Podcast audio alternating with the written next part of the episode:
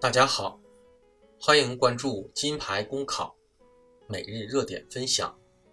今天的热点来自光明网钱宇的文章：高要价、高回扣，需要制度性反思。针对央视在新闻三十分栏目中播放的高回扣下的高价药内容，国家卫生计生委纠风办表示。国家卫生计生委对此高度重视，立即要求上海、湖南两地卫生计生行政部门对报道中涉及高价回扣事件展开调查，并及时向社会公布调查结果，对涉及的违规人员依法依规严肃处理。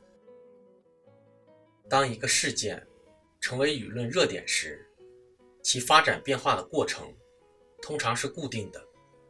先是媒体曝光，接着是舆论鼎沸，然后是主管部门重视、调查、处理，最后是舆论平息告一段落。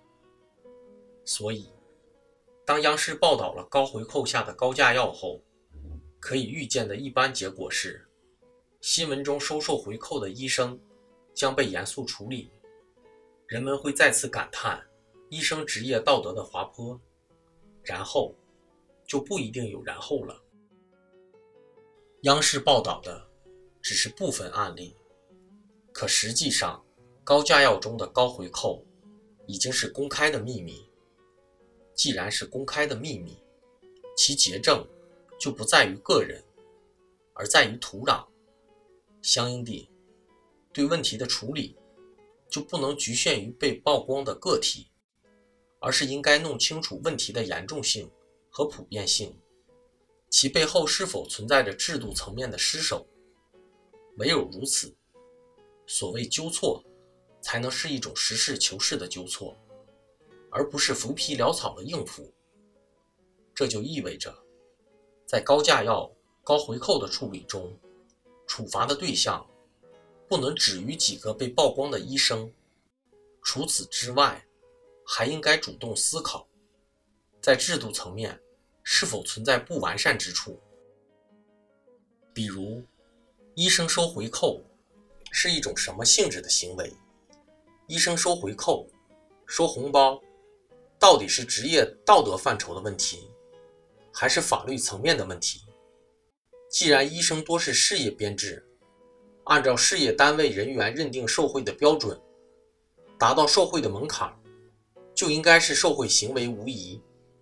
所以。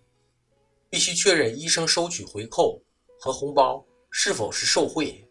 如果这个问题依然纠缠不清，医生们就会有恃无恐。再如，销售垄断利益链到底该如何有效斩断？本来，药品招标采购是为了斩断这条利益链，但事实是，在很多地方，药品招标采购。就像是暴力兑现的保险柜和遮羞布，价格虚高的药品，只要进入采购目录，暴利就是板上钉钉的事情。而且外界还无法质疑，因为人家通过了正式程序，结果利益链依旧存在，而且变得简短、高效。清除药价虚高背后的销售利益链，需要制度层面的周全考虑。随着媒体的曝光，高药价中的高回扣成为一个公开的事实。在证据已经确凿的情况下，处理被曝光者非常容易、简单，而对这些个体的严厉处罚，也能够快速平息舆论。问题是，高药价中的高回扣是否是普遍现象？其背后是否存在着制度的不完善？如果这些深层次问题，得不到理清和处理，则杀医只能暂时停摆。一旦风头过后，一切都会回归到旧有的秩序中。该收回扣的还会收回扣，该送红包的还会送红包。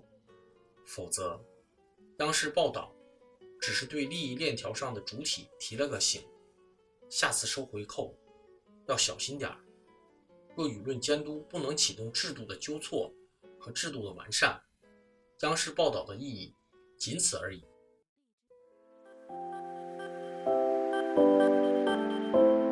公考路上你不孤单，金牌公考与你相伴。